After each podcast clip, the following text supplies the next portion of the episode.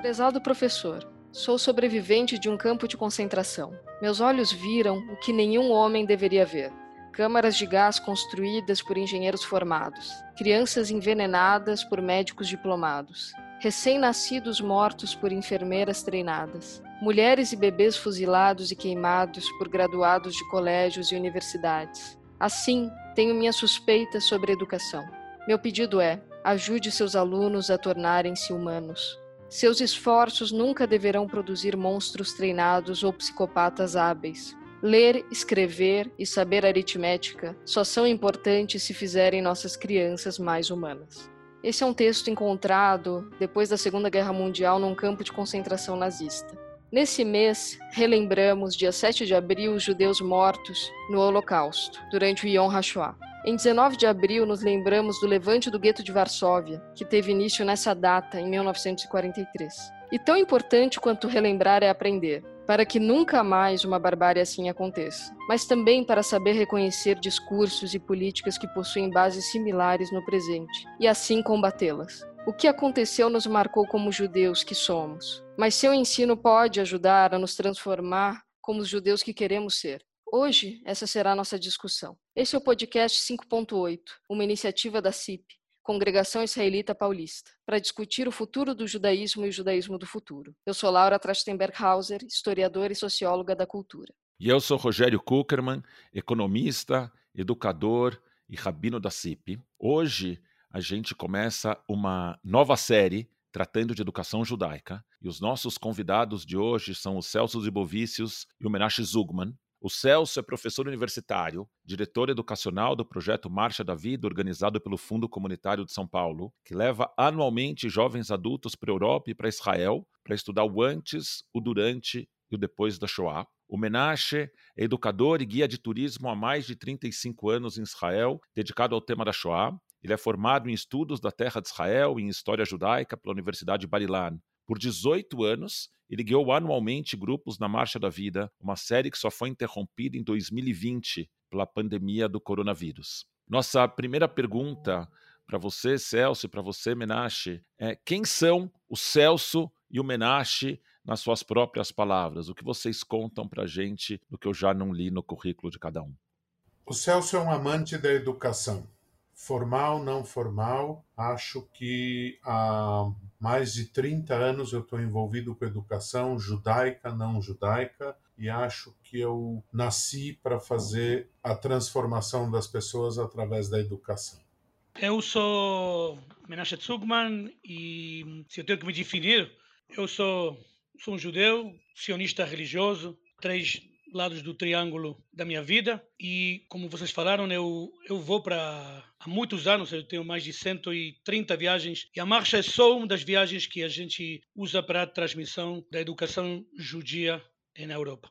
Vocês dois têm se dedicado ao tema de educação da Shoah. Então olhando lá para trás, queria perguntar para vocês como foi o seu primeiro contato com o ensino da Shoah, seja como aluno ou como educador e como esse primeiro encontro te transformou. E ao mesmo tempo, o que você aprende ensinando sobre a Shoah, quais são as maiores lições que você aprendeu durante esses anos como educador na Marcha da Vida?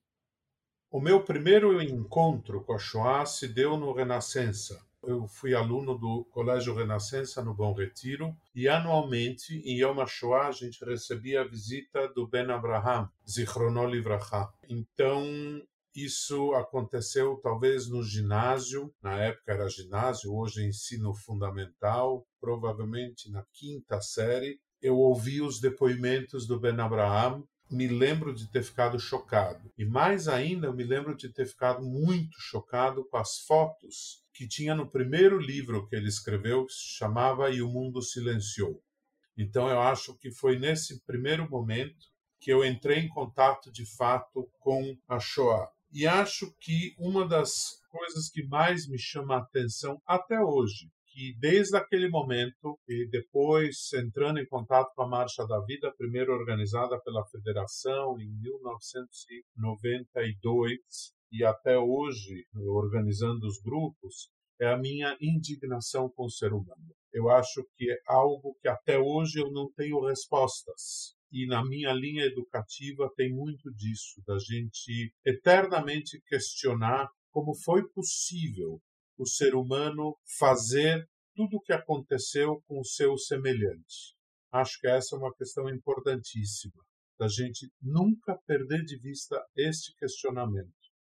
Incrivelmente, mesmo eu sendo a primeira geração da minha família que não nasceu na Europa, tanto meu pai e minha mãe chegaram de crianças antes da Segunda Guerra, por isto não teve familiares diretos que estiveram eh, na Shoah, nem na minha casa, nem na escola judaica, que era uma escola Yeki, em Buenos Aires, eu sou argentino, não se falou tanto de Shoah. E assim, eu posso dizer que, bom, eu guiava em Israel já e tinha contato com museus e estudos, mas o contato direto foi na minha primeira viagem para a República Tcheca, para Praga. E quando a gente visitou Theresienstadt, incrivelmente, no momento que nós estávamos do lado do crematório, o chefe da delegação me chamou para fazer Kadish. E eu falei, eu não posso fazer Kadish porque eh, eu tenho meus dois pais vivos. Voltando do campo, por um problema que teve com o avião, a gente teve que ficar várias horas em Praga. E essa mesma noite me avisaram que no mesmo momento que eu estava em Theresienstadt, meu pai tinha falecido em Israel. E aí, incrivelmente, a morte me tocou duas vezes. A morte coletiva do povo de Israel e a morte pessoal. E ao respeito de que levam nessas viagens, a principal coisa é são duas. Uma, uma lição de proporção. Que nós, na verdade, vivemos num mundo tão livre, independentemente das histórias que vivemos nos nossos países e dos tempos, somos verdadeiramente livres. E as pessoas, cada vez que a gente estuda mais, se dá conta que ruim que estavam essas pessoas e que bem que estamos nós. E por isso a segunda coisa, na verdade, que aprendo quando viajo para o leste da Europa, para, para os Balcãs ou para outros lugares ligados ao Shoah, é a gratidão. Então, é o agradecimento, a gratidão é a coisa que eu me levo de lá.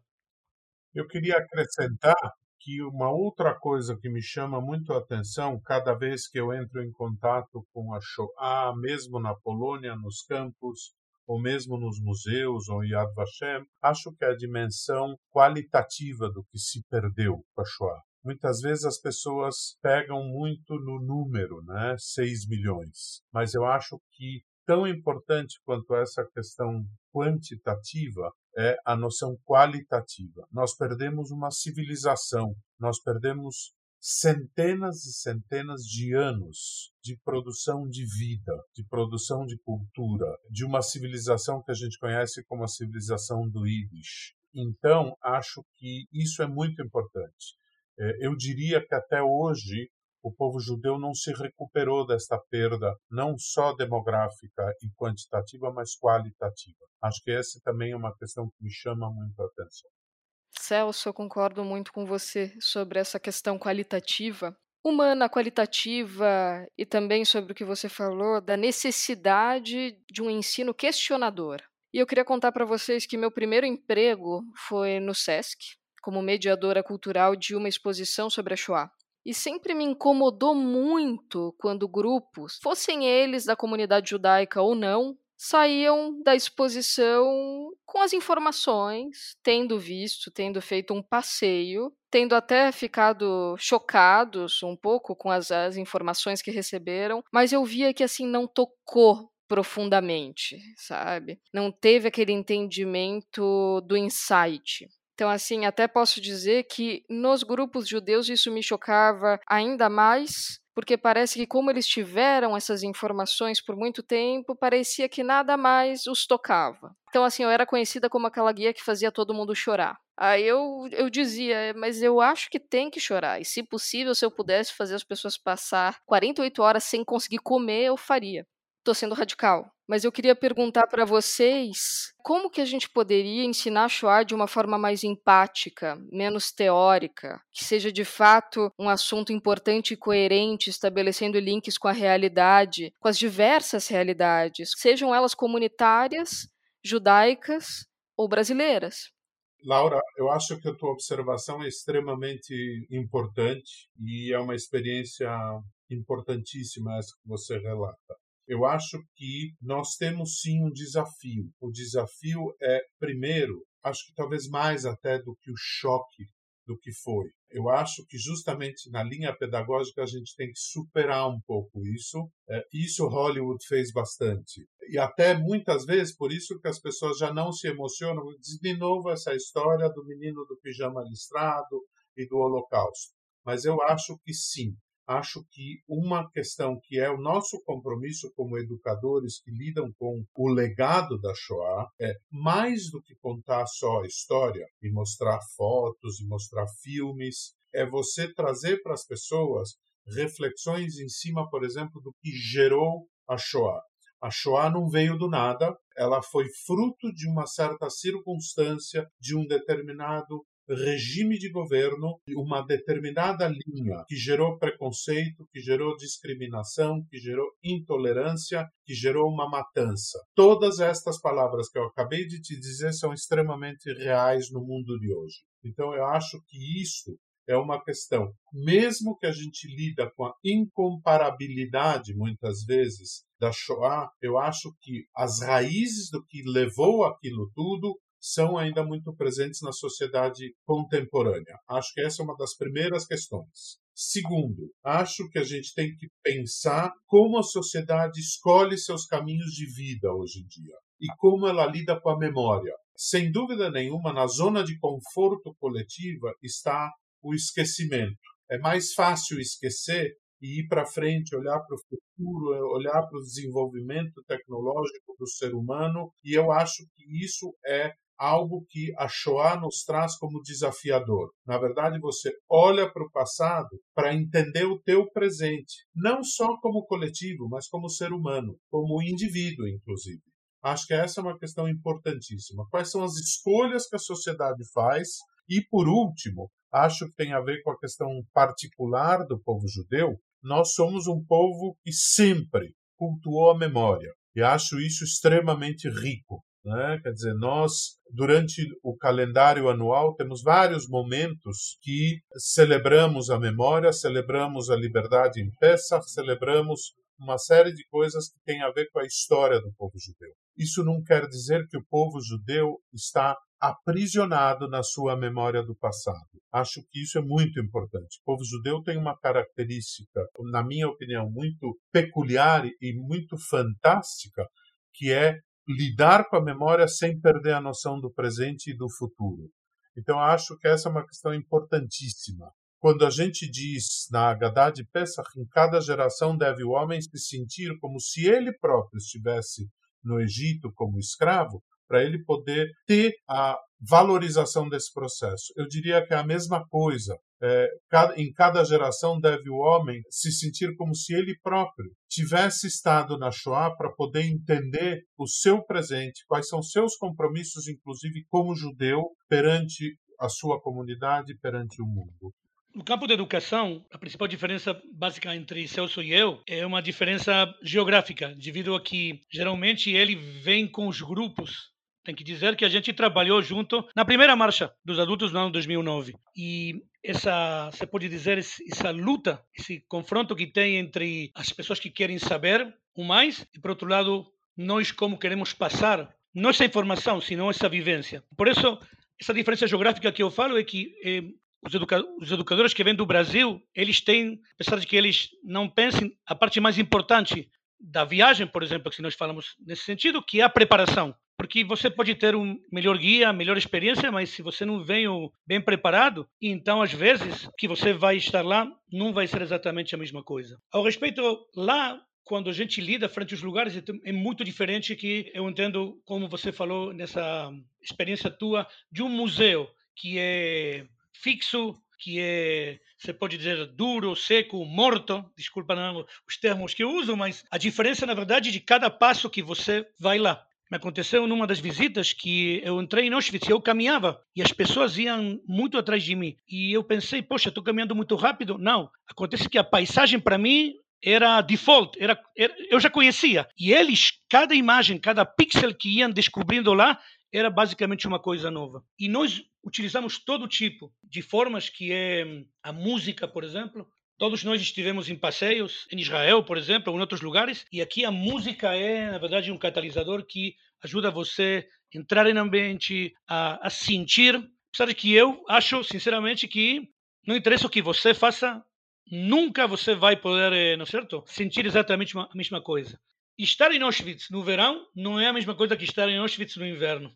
Então, o site ajuda muito a gente os textos que a gente utiliza a literatura, utiliza o cinema nas viagens longas que tem. Então tem vários eh, vários instrumentos pedagógicos que a gente consegue mostrar e usar lá para poder trazer uma vivência especial, que é uma experiência única, inesquecível e que é até quase obrigatória para qualquer judeu, independentemente de onde ele venha, sua idade, eh, de visitar aquela área e conhecer o que nos aconteceu o, o sociólogo, filósofo polonês Zygmunt Bauman escreveu o seguinte: Hoje, mais do que em qualquer outra época, o Holocausto não é uma propriedade privada, se é que já o foi, nem dos que o perpetraram para serem punidos, nem de suas vítimas diretas para reivindicarem uma simpatia especial, favores ou indulgência em nome de sofrimentos passados, nem de suas testemunhas em busca de redenção ou certificado de inocência. A importância atual do Holocausto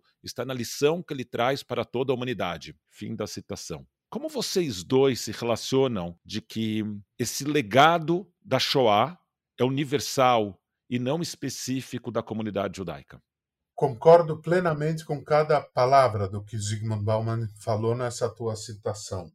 Eu, sem dúvida nenhuma, entendo e durante toda a minha formação, eu fui formado dentro de um legado particular da Shoah do povo judeu. Até o momento que eu consegui perceber de que o nosso desafio, inclusive como vítimas, era transpor esse desafio principalmente no campo da educação. Eu acho que não há direitos autorais da Shoah, ninguém comprou esses direitos autorais eu acho que, sem dúvida nenhuma, o povo judeu tem uma leitura muito específica desse acontecimento, porque foi uma das grandes revoluções. Revolução, quero dizer, a mudança de rumo na sua história. E não há dúvida nenhuma, pela grandiosidade do que aconteceu em termos do que a gente já falou, tanto quantitativamente como qualitativamente. E, portanto, é claro que o povo judeu vai ter para sempre uma relação de uma memória específica,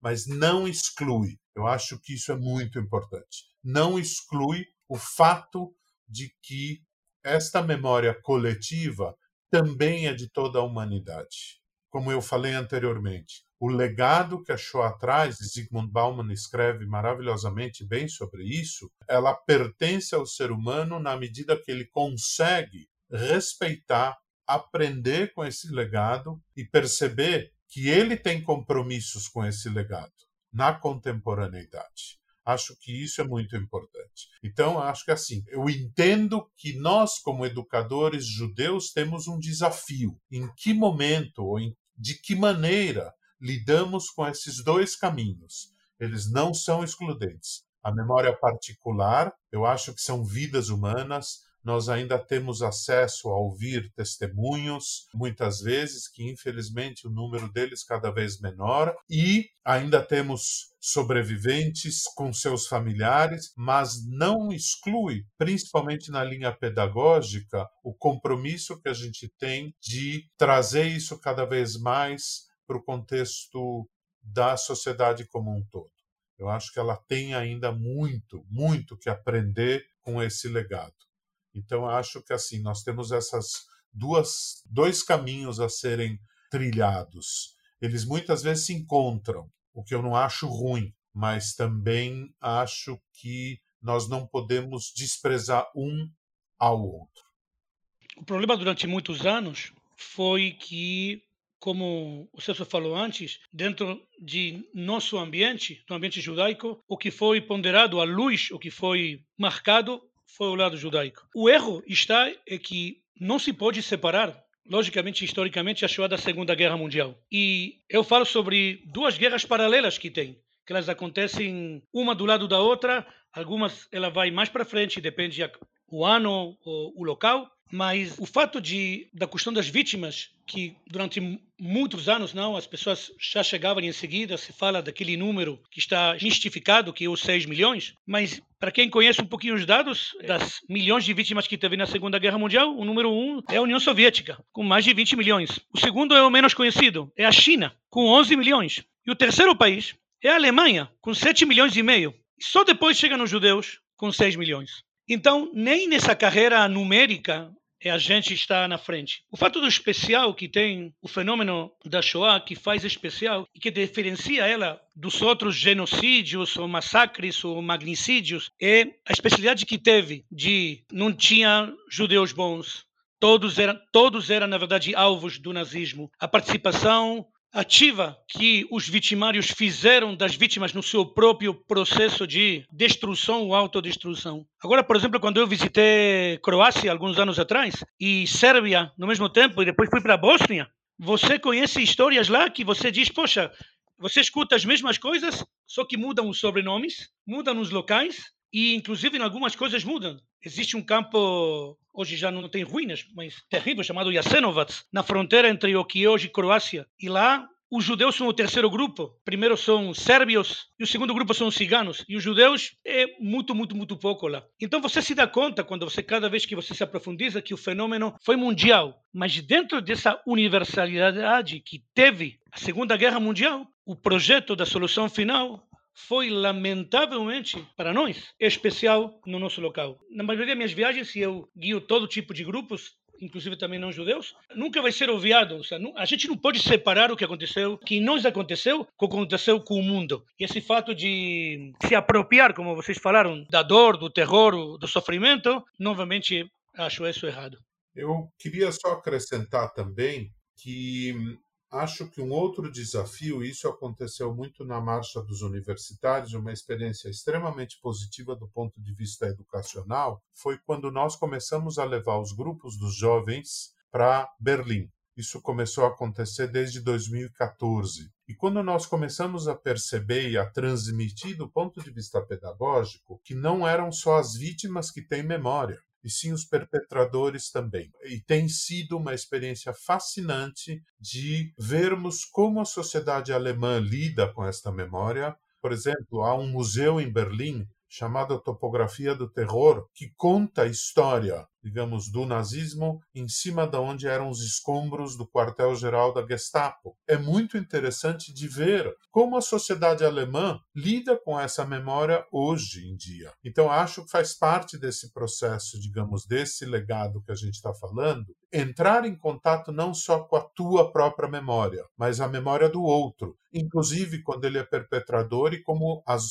gerações que vieram posteriormente lidam com essa questão. Acho isso extremamente fascinante. Se, eu posso acrescentar uma coisinha a mais, é que como a maioria do fluxo das pessoas que viajam viajam para a Polônia, acontece lá um fenômeno que eles visitam Polônia, mas eles não visitam Polônia, porque eles não conhecem o que, que é Polônia. E eu que visito outros lugares como Letônia, Lituânia e na Alemanha, por exemplo, lá sempre não existe desconectar o que da vida dos judeus da vida que eles tiveram lá porque o principal erro eu me incluo não nós temos e quando nós vamos ver o que a vida judaica lá nós esquecemos de mil anos de vida judaica e só se, nos centramos durante seis anos. E você não pode falar do fim de uma peça se você não conta tudo o que aconteceu antes. E, em proporção, a vida judaica foi tão rica, a vida cultural que teve o povo judeu, a vida religiosa, a vida política que tiveram os judeus dentro dos países que estiveram lá, lamentavelmente fica apagada, fica no certo tampada, lamentavelmente, pelo, pelos anos terríveis não, da Segunda Guerra. Gente, recuperando alguns pontos do que vocês falaram, o Celso falou algo super importante, que é o fato de superar o choro, de superar o choque. E a gente ir além disso e começar a refletir de uma maneira talvez mais trazendo mais insights e trazendo mais links com a realidade. O Menashe falou agora coisas importantíssimas assim, para que a gente não afaste, não divida a Shoah de um fenômeno que é mundial e de um fenômeno que foi mundial, mas com suas particularidades, claro. Então, queria trazer um outro ponto, né? Vamos pensar na Shoah como um fenômeno social e humano. Então, eu acredito que isso nos traga grandes lições, lições valiosas e lições que trazem insights preciosos para a nossa realidade. Sobre como um pensamento preconceituoso e odioso como o Menashe falou, a solução final, que foi direcionada a nós especificamente, pode ter seguidores e a estrutura necessária que vai muito além dos líderes nazistas para ter sucesso. Então, um conceito que eu acho que é de extrema importância de ser trabalhado educacionalmente é o conceito de banalidade do mal, que foi descrito pela Hannah Arendt durante o julgamento do Eichmann em Jerusalém, e que me lembrou muito uma frase do Primo Levi, em que ele fala que existem monstros mas são poucos em número para serem realmente perigosos. Mais perigosos são os homens comuns, os funcionários prontos para acreditar e agir sem fazer perguntas. E isso nos mostra como é nociva a realidade dos sujeitos comuns, anônimos, que simplesmente seguem ordens e falam: Eu estava seguindo ordens. E foi isso que a gente ouviu de todos os funcionários que faziam os campos trabalharem. Onde vocês veem isso hoje? Dentro e fora da comunidade judaica? Onde se aponta essa banalidade do mal? Onde é urgente que a gente olhe? Bom, em Israel existe uma enorme diferença, talvez com outros países, porque o lado militar de nossa sociedade aqui está em cada um de nós. Eu fiz aliá, vim morar em Israel, servi durante dois anos e depois teve 28 e poucos anos. Então, a palavra militar, ou esse símbolo militar, é que em países onde eu nasci e cresci e em certas épocas do Brasil, era uma palavra pejorativa, era, era até... Eu visitei uma vez minha família e falaram, bom, a gente tem todas as profissões na nossa, tem odontólogos, tem médicos e tem até um milico, assim se fala na gíria, em espanhol, tem até um militar. Aqui se chegou a entender, bem, bem logo da Shoah, num caso muito marcante que teve aqui, se chama a história de Kfar Kassem, de se levanta a bandeira preta perante ordens que não são legais, no sentido que não são, eu não vou dizer humanas, mas que não têm uma razão. Nesse caso, isso foi, temos que dizer, inclusive antes do julgamento Eichmann. A sociedade israelense levantou a bandeira de, em hebraico se diz Kudat Bilti Hukit Baalil, ou seja, tem uma ordem que é totalmente ilegal, não tem discussão, você não pode cumprir essa ordem. Então isso, você pode dizer, quando veio depois do julgamento Eichmann, você pode dizer, na cabeça das pessoas, ajudou a dizer, não existe isso, te dando uma ordem que você faça, assassine a uma cidade inteira e você logicamente vai fazer. Temos que entender que essa base vem já no judaísmo. O Talmud fala en shaliach lidvar averá. Não tem um mensageiro para fazer uma coisa ruim. Se eu sou uma pessoa e digo para você, vai e mata outra pessoa, e você é meu mensageiro, você você não, você não pode dizer, ah, ele me mandou, eu estou livre de culpa. Já é um princípio talmúdico básico para nós.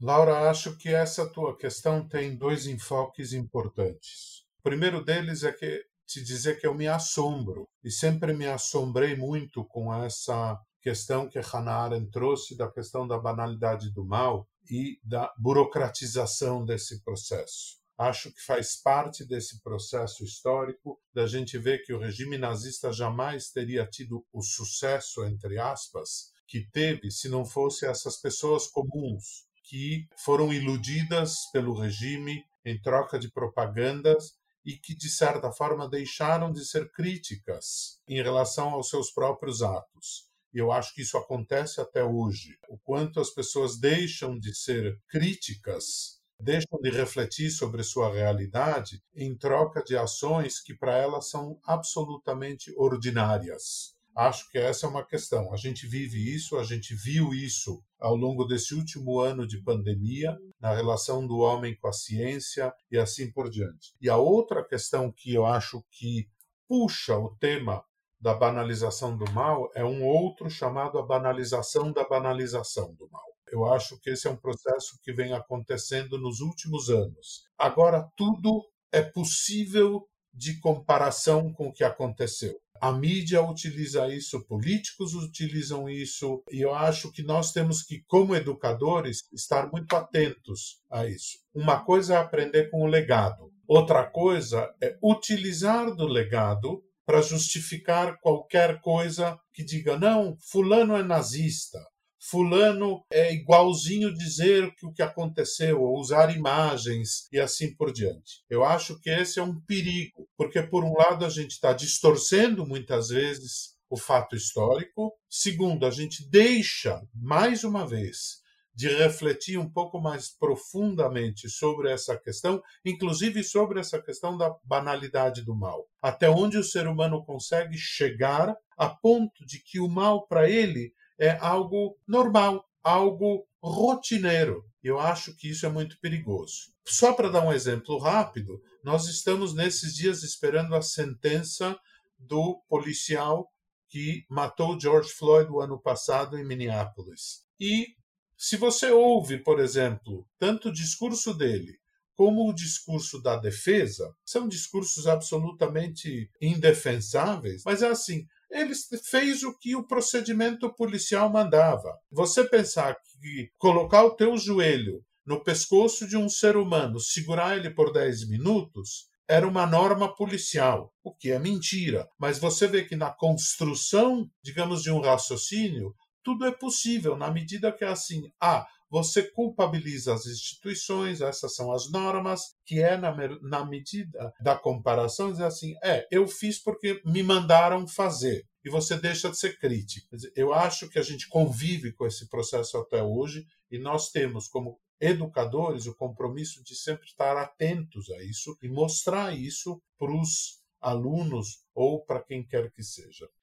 Quero puxar esse, esse fiozinho do novelo que o Celso soltou sobre a comparabilidade e a não comparabilidade. Porque, de um lado, parece que efetivamente tem um abuso dessas imagens relacionadas a Shoah. Quando soldados israelenses foram desocupar os colonos em Gaza, as pessoas podem discordar da decisão política, se era a decisão adequada, se não era a decisão adequada, mas que os colonos esperassem os soldados israelenses com estrelas de Davi amarela no peito, indicando que os soldados conduziam políticas nazistas. Parece um pouco comparar o incomparável, quando as pessoas comparam as políticas de lockdown, que hoje, no meio da pandemia, proíbem as pessoas de saírem de casa por uma questão de saúde pública, e comparar isso a políticas nazistas, de novo, parece comparar, estabelecer analogias entre coisas que não são comparáveis. Mas a pergunta é: tem situações em que a analogia com a Shoah é sim pertinente? Porque, de outro lado, eu vejo o discurso que torna a Shoah como um evento absolutamente incomparável, na qual qualquer analogia é indefensável, é inapropriada. Então, na opinião de vocês, tem situações em que essas analogias são sim apropriadas?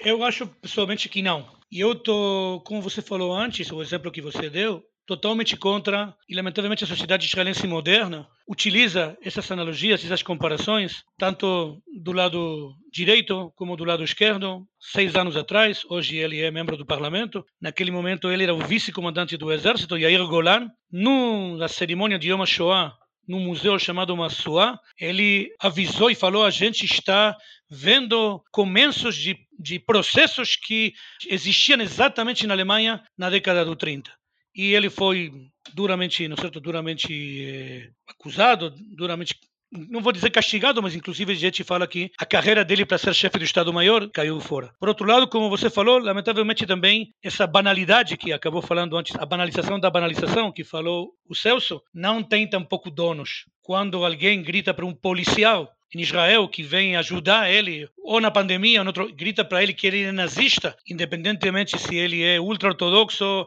ou é um árabe é outra pessoa, isso me dói muito. Cada vez que eu escuto realmente essas analogias, eu acho que é dizer, um diploma de pobreza para nós, como sociedade. Eu falo, nesse caso, sinceramente, como pela sociedade israelense. Eu não acho que tem essa comparação, como eu poderia dizer que não sou no mundo judaico. Quando Saramago falou que Ramallah era igual a Auschwitz, então eu não sei como, com quem e quando e que falaram para ele sobre Auschwitz, para ele comparar exatamente as duas coisas. Mas o fato de do processo que teve das vítimas, não falo só das judias, não, das outras também, são coisas que não dá para comparar. Eu falo uma coisa quando estou na porta de Birkenau, as pessoas me dizem: essa aqui é a porta do inferno. E eu falo, na minha humildade, eu não posso falar que sou a porta do inferno. As pessoas, como? Tem sobreviventes que falam sobre isso. E eu falo, eu como pessoa, eu sou ortodoxo, não? O inferno, a gente acha que é um lugar que a gente vai chegar, depois eu vou chegar depois de morrer, pelos pecados que eu fiz. Eu falo que não existe na Terra um pecado que mereça um castigo como o não. Então, toda comparação de qualquer situação que possa ter, teve, como falei, genocídios em outros lugares do planeta, eles não pode, não, não se pode fazer uma analogia. Essa é a minha ideia. Eu acho, Rogério, que o grande problema é a manipulação.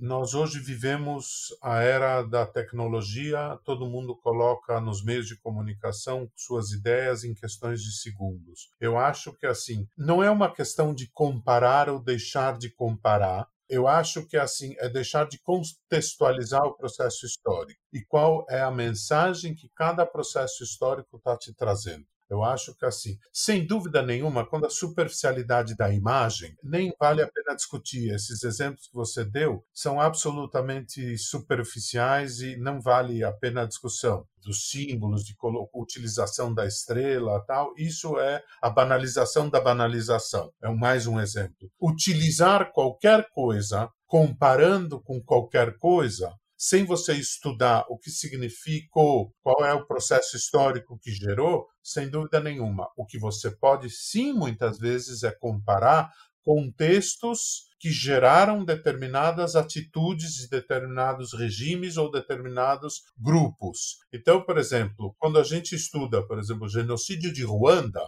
é incomparável quantitativamente, é incomparável o contexto histórico-político de Ruanda com o que era a Alemanha na Segunda Guerra ou a Europa todo, mas você pode, por exemplo, ir para um caminho de comparar qual foi a reação do mundo em relação a isso e do que gerou, em pleno final do século XX, um genocídio dos Tutsis, como aconteceu em Ruanda e assim por diante. Quer dizer, não quero dizer que é, a Shoah seja intocável do ponto de vista de estudo. O problema é como que as pessoas manipulam ao seu próprio interesse, inclusive a memória da Shoah. Acho que aí é que mora o perigo, de como as pessoas se apropriam deste legado, manipulando ele e utilizando das formas mais, muitas vezes as mais criativas possíveis. Eu acho que sim, isso é um desrespeito com a memória, um desrespeito com a história e acho que a gente precisa tomar muito cuidado com isso.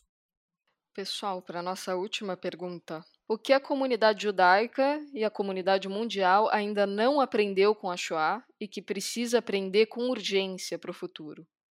Laura, acho que eu resumiria em muito poucas palavras. Nós não aprendemos a ser tolerantes. Nós não aprendemos a respeitar as diferenças tanto dentro do mundo judaico como, como fora do mundo judaico. Nós não podemos, acho que isso é como linha básica, nos afastar desse conceito.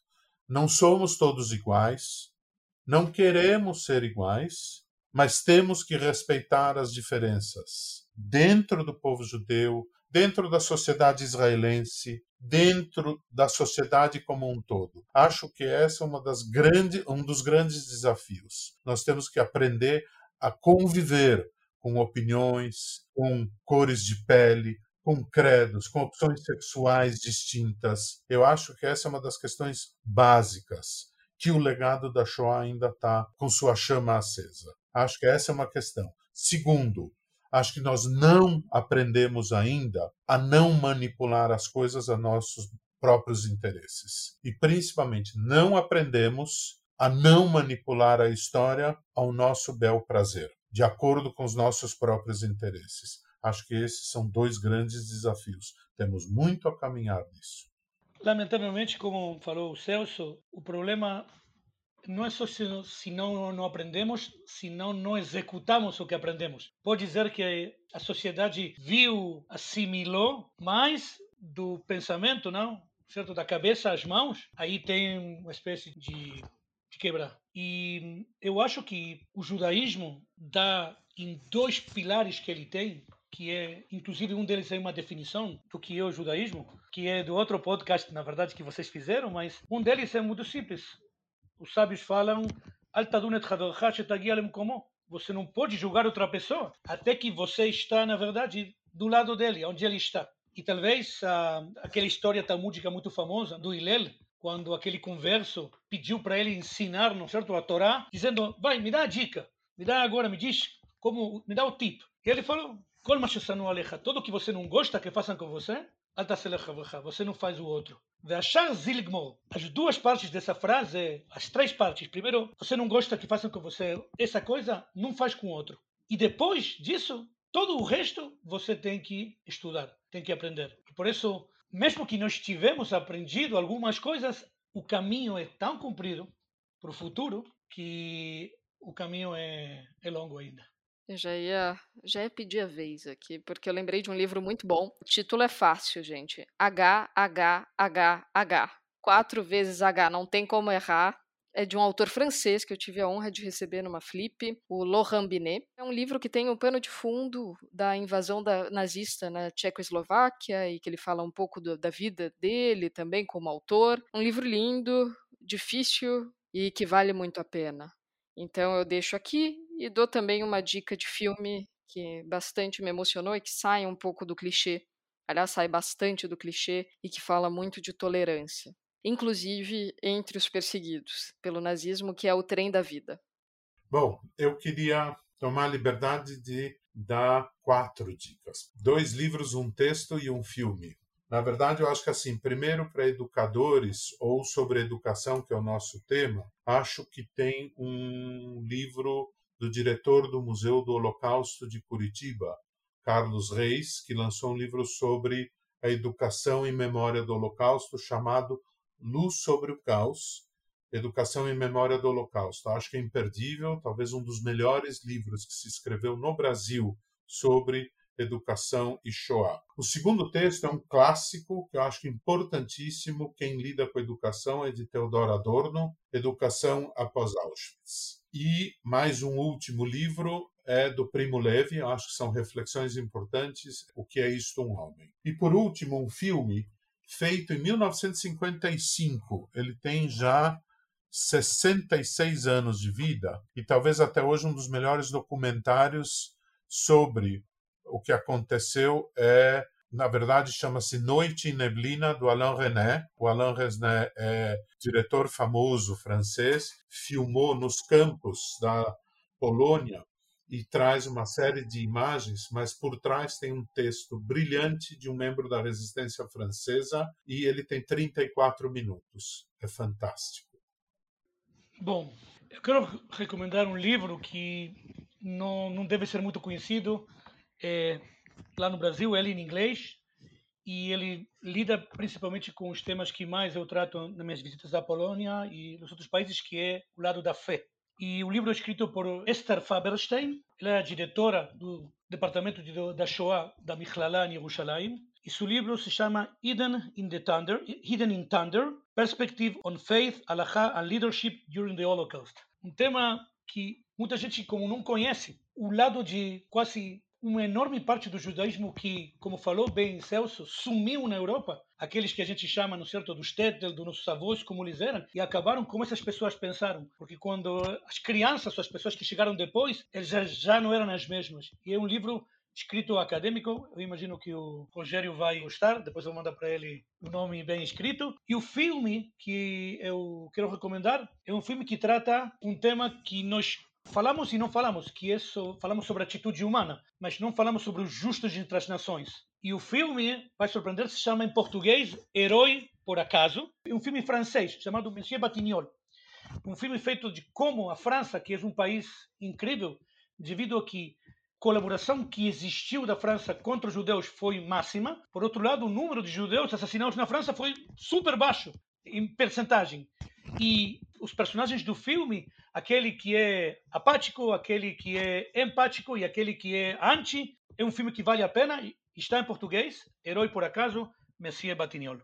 Eu quero aproveitar que a gente está hoje dando dicas culturais no atacado, e eu vou dar muitas dicas também. A primeira tem a ver com o que a gente perdeu, um pouco do que o homenagem o Celso falou, do universo cultural que a gente perdeu. Eu quero então indicar um livro infantil, chama Regina Persisted, Untold Story, que fala da história de Regaidan Jones, a primeira rabina da qual a gente tem algum registro, que faleceu em Auschwitz. E a gente demorou, depois de terminada a guerra, mais 30 anos, quase 30 anos, para ter uma segunda rabina. Então, uma história que fala da história dela, é um livro que fala da história dela. Outro livro para educação infantil, Grandpa's Third Drawer, Unlocking Holocaust Memories. E tem um livro brasileiro que também fala disso, que fala É Proibido Falar Disso, que fala um pouco da dificuldade das famílias de tratarem desses assuntos com sobreviventes. E o Celso falou que ele só escutou essa história quando ele estava na quinta série. A minha história não é muito diferente da do Celso, eu também só comecei a escutar sobre esse assunto quando eu já era um pouco mais velho com os meus filhos eu já falo, já é um assunto sobre o qual a gente conversa desde muito cedo, óbvio, sempre adequando a linguagem à sofisticação intelectual das crianças, mas de forma a não tratar esse assunto como tabu. Tem uma história linda sobre os justos entre as nações, que chama The Whispering Town, que fala de uma cidade que se mobiliza para ajudar os judeus, escondendo os judeus e depois sussurrando de noite para que eles consigam encontrar o porto e consigam escapar. E esse é um, uma obra um pouco mais polêmica, uma história da Shoah em história em quadrinhos. Maus, do Art Spiegelman, que trata, já é uma história em quadrinhos para adultos. Muito bom, mas também polêmico. Tem gente que se incomoda com o fato de ter transformado o assunto da Shoah em história em quadrinhos, o fato de retratar os judeus como ratos nessa história, mas eu recomendo. Eu quero só dizer uma palavrinha a mais, que o podcast de vocês, incrível, eu escutei vários nesses dias antes de e agradeço o convite, do 5.8, que é o futuro do judaísmo, o judaísmo do futuro. Incrivelmente, o dia que nós gravamos é o 20 de abril. O dia do nascimento em 1889 do Adolf Hitler. Olha o que ele pensou e olha onde nós estamos. Mas não foi só isso. O 20 de abril de 1657, as 23 famílias judias que saíram de Recife e chegaram para Nova Amsterdã, depois de muitos anos receberam a permissão de construir sua primeira sinagoga. Então, nesse 20 de abril, no passado, longe, no passado que nós falamos, contemporâneo que nós falamos, o fato de que quatro judeus diferentes de diferentes lugares do mundo estamos aqui, você pode dizer que a vitória foi nossa.